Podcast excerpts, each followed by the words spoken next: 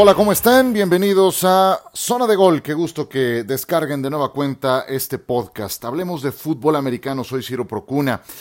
Arizona y Seattle abrieron la jornada 11 con un partidazo.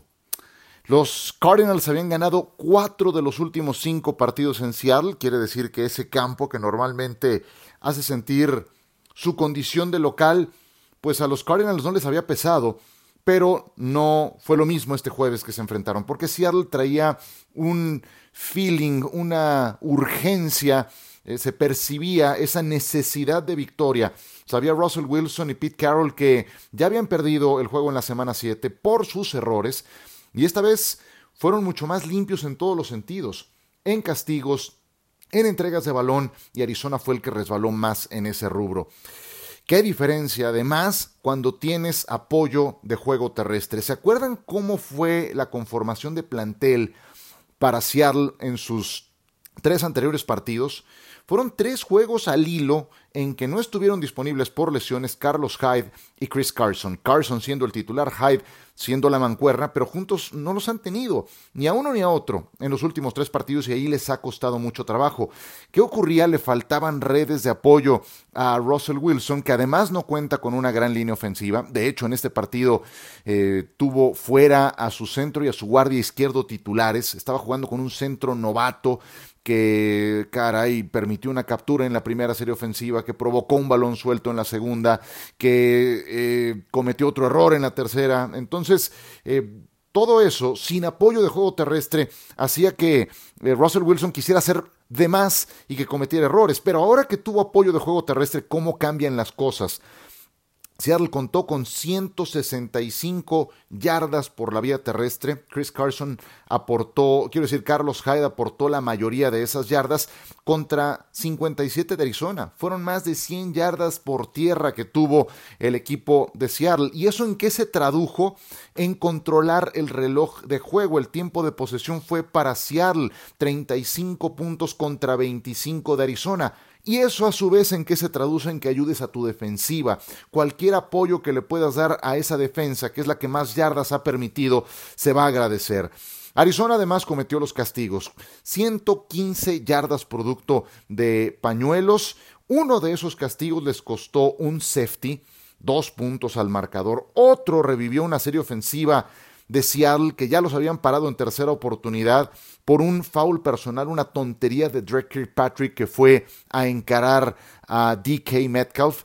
Entonces, esos errores te cuestan. Al momento que pones todo junto en la balanza, pues dices, claro, pues corrieron 100, yardas más que nosotros, claro, si nosotros fuimos los que cometimos los errores, claro, si eh, fue Arizona el que tuvo 115 yardas de castigo, pues entonces entiendes por qué Seattle terminó ganando por un touchdown, 28 puntos a 21 cuando se enfrentaron en la semana 7 en ese juego de Sunday Night y que se fueron hasta tiempo extra, a Russell Wilson le interceptaron tres pases en la segunda mitad.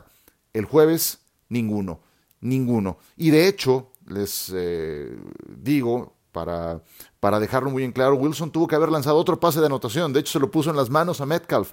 No sé si recuerden la penúltima jugada del segundo cuarto, cuando quedaban que serán 8 o 7 segundos para que terminara esa primera mitad, Wilson le pone un pase en las manos en la zona de anotación a DK Metcalf, que suelta su receptor. Tuvieron que ir nada más por un gol de campo.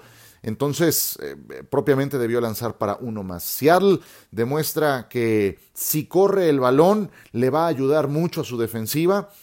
Una defensiva que al final resistió porque estuvo latente la posibilidad de que Arizona les empatara el marcador ¿Y cómo fue que resistieron? Con eh, la segunda captura de quarterback del partido de Carlos Dunlap, al que trajeron procedente de Cincinnati, justamente para eso. Pero vuelvo a lo mismo, el origen de todo este éxito para Seattle se, em, se va hacia el juego terrestre.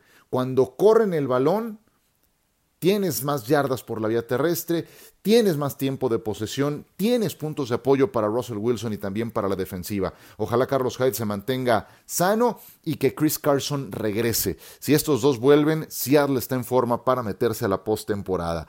Y ahora, por lo pronto, están como líderes divisionales.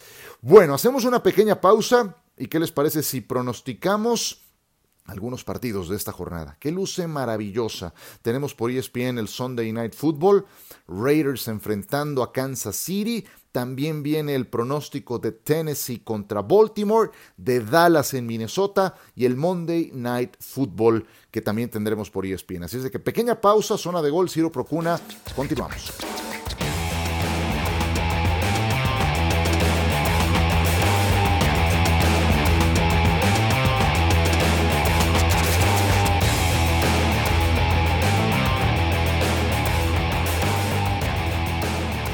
De vuelta con ustedes, vamos con algunos de los partidos más importantes de esta jornada 11. A ver, ustedes disculparán, eh, aficionados de los Steelers, que no hable de Pittsburgh, pero creo que van a ganar sin ningún problema. Tal vez la duda está en saber si cubren la línea. 10 puntos y medio la última vez que chequé contra los Jaguares de Jacksonville. Jacksonville es un equipo problemado, eh, cambio en el coreback, jugaron con un novato, sexta, séptima selección colegial la semana anterior eh, y Pittsburgh pues, está muy en forma. Pittsburgh tiene una gran defensiva, entonces eh, ustedes tranquilos que, que, de momento se van a mantener invictos. Si eso no ocurre, será una gran sorpresa. Pero creo que el juego de la jornada es el de Raiders contra los Chiefs en Las Vegas. Raiders más 7.5. Andy Reid, después de semana de descanso, tiene marca de 18 ganados y 3 perdidos en temporada regular. Si incluimos en la ecuación los juegos de playoff que ha tenido Reed con una semana extra, 24 ganados y 5 perdidos. ¿Qué quiere decir?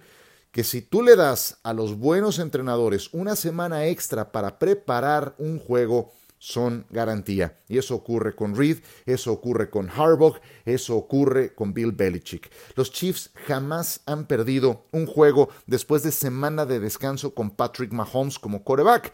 Pero no se olviden que la única derrota que tiene hasta el momento Kansas City fue en casa, en Arrowhead, contra los Raiders. ¿Cómo fue que ganaron los Raiders aquel partido? Iban empatados a 24 al medio tiempo. Parecía que las defensivas ni se habían presentado al juego. En la segunda mitad todo cambió. Los Raiders tuvieron largas series ofensivas de 13, 10 y 8 jugadas, esta última de 8 jugadas, para terminar el juego.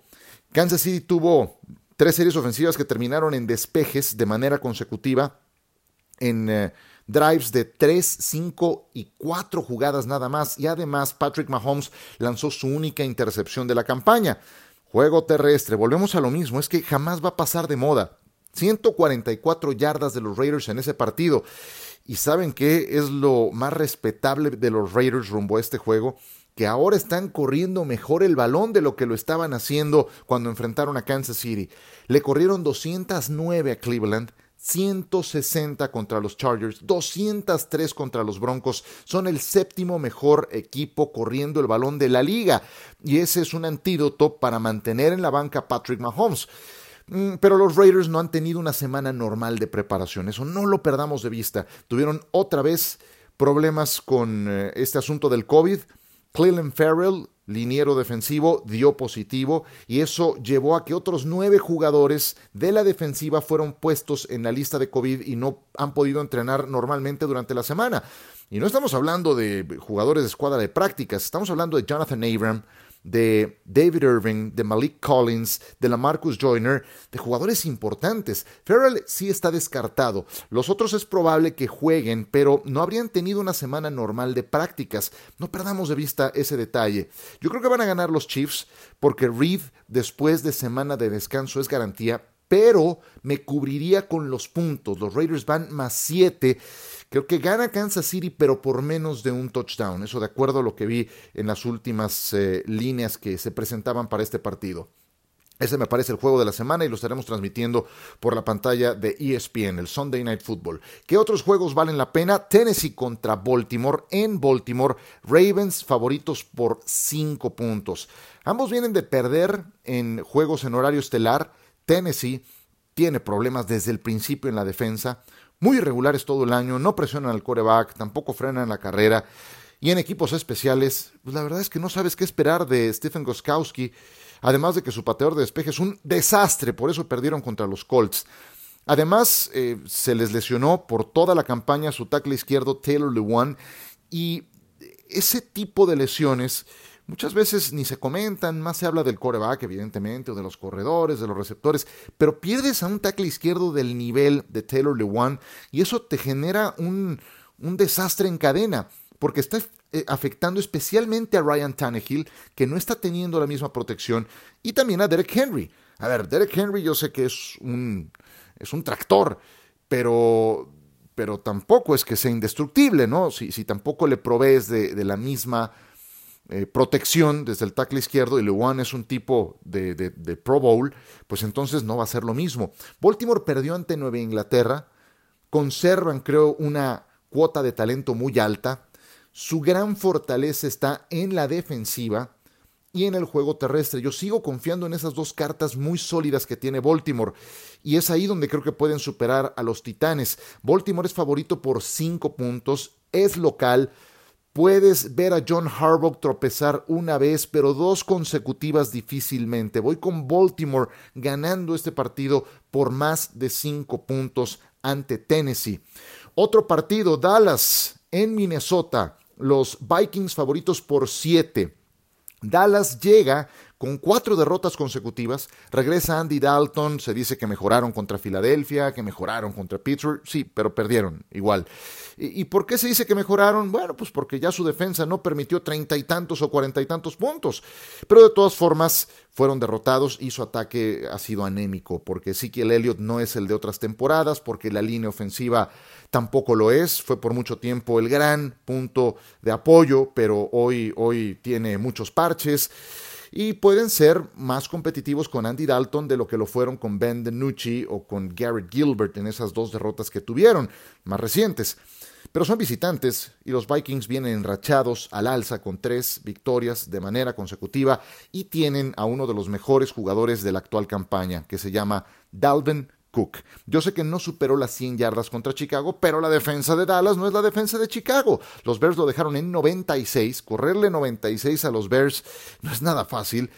Eh, eh, pero igual Minnesota encontró el camino de la victoria. Muy bien Justin Jefferson, Kirk Cousins efectivo sin cometer errores, ganando por primera vez en Monday Night y conectando con Adam Thielen en dos ocasiones para anotación. Minnesota es mejor equipo, es local, anda enrachado, tiene mejor entrenador, mejor coreback, mejor corredor, mejor defensa. Voy con los Vikings ganando por más de un touchdown y creo que ganando por doble dígito este partido en Minnesota ante Dallas, que por mucho que venga en semana de descanso, o de semana de descanso, quiero decir, pues la realidad es que ha entregado muy pocas garantías durante toda la temporada. Y sí, una cosa es que todavía matemáticamente puedan ganar la, la, división, pero otra muy distinta que le puedan ganar a Minnesota, y es de lo que estamos hablando concretamente en este, en este espacio. Y para cerrar, Rams contra Tampa Bay, en Tampa Bay. Rams tiene más cuatro para este partido, los Bucks favoritos por esa cifra para ganar en Monday Night Football. Los Rams vienen de derrotar a Seattle, capturaron seis veces a Russell Wilson. ¿Qué es Russell Wilson? Un coreback con gran movilidad, cosa que no tiene Tom Brady, que jamás ha tenido Tom Brady, que es un coreback mucho más estático, que eh, cubre esa carencia deshaciéndose rápido del balón.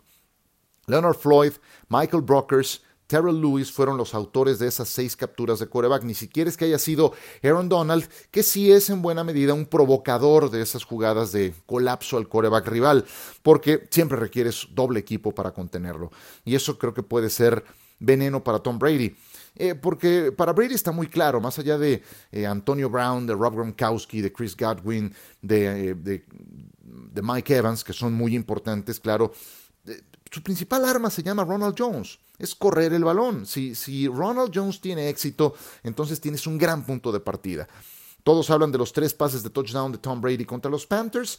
De acuerdo, sí, pero nada de eso hubiera sido posible si no hace Ronald Jones el partidazo que nos entregó, 23 acarreos, 192 yardas. 98 de esas yardas llegaron en un acarreo, en una escapada espectacular de Jones. Cuando Ronald Jones tuvo 23 yardas en aquel Monday Night contra los Gigantes, ¿se acuerdan nada más? el sufrimiento para sacar el partido en la última jugada. Cuando Ronald Jones tuvo 9 yardas por tierra contra Nueva Orleans, pues les pasaron por encima. Juego terrestre vuelve a ser la clave Y más cuando vas a enfrentar unos Rams que también tienen lo suyo al ataque, también saben correr el balón, no tienen uno solo, tienen eh, una rotación de tres running backs muy sólidos. Y por eso me gustan los Rams para ganar este partido. Y más aún si me están dando cuatro puntos. Vamos a ver, es juego estelar. Ya vimos a Tom Brady eh, estrellarse en un juego estelar de Sunday Night contra New Orleans. Y los Rams son un equipo también muy competitivo, así es de que me quedo con ellos. Muy bien, nos estaremos saludando muy pronto para ver cómo nos fue con estas... Eh, con estos pronósticos, con estos vaticinios. Por ahora les dejo, gracias por acompañarnos, disfruten la jornada, viene muy, muy atractiva y nos estaremos saludando el próximo lunes cuando tengamos una nueva entrega de Zona de Gol. Recuerden suscribirse al podcast y dejar su comentario. Que la pasen muy bien, soy Ciro Procuna.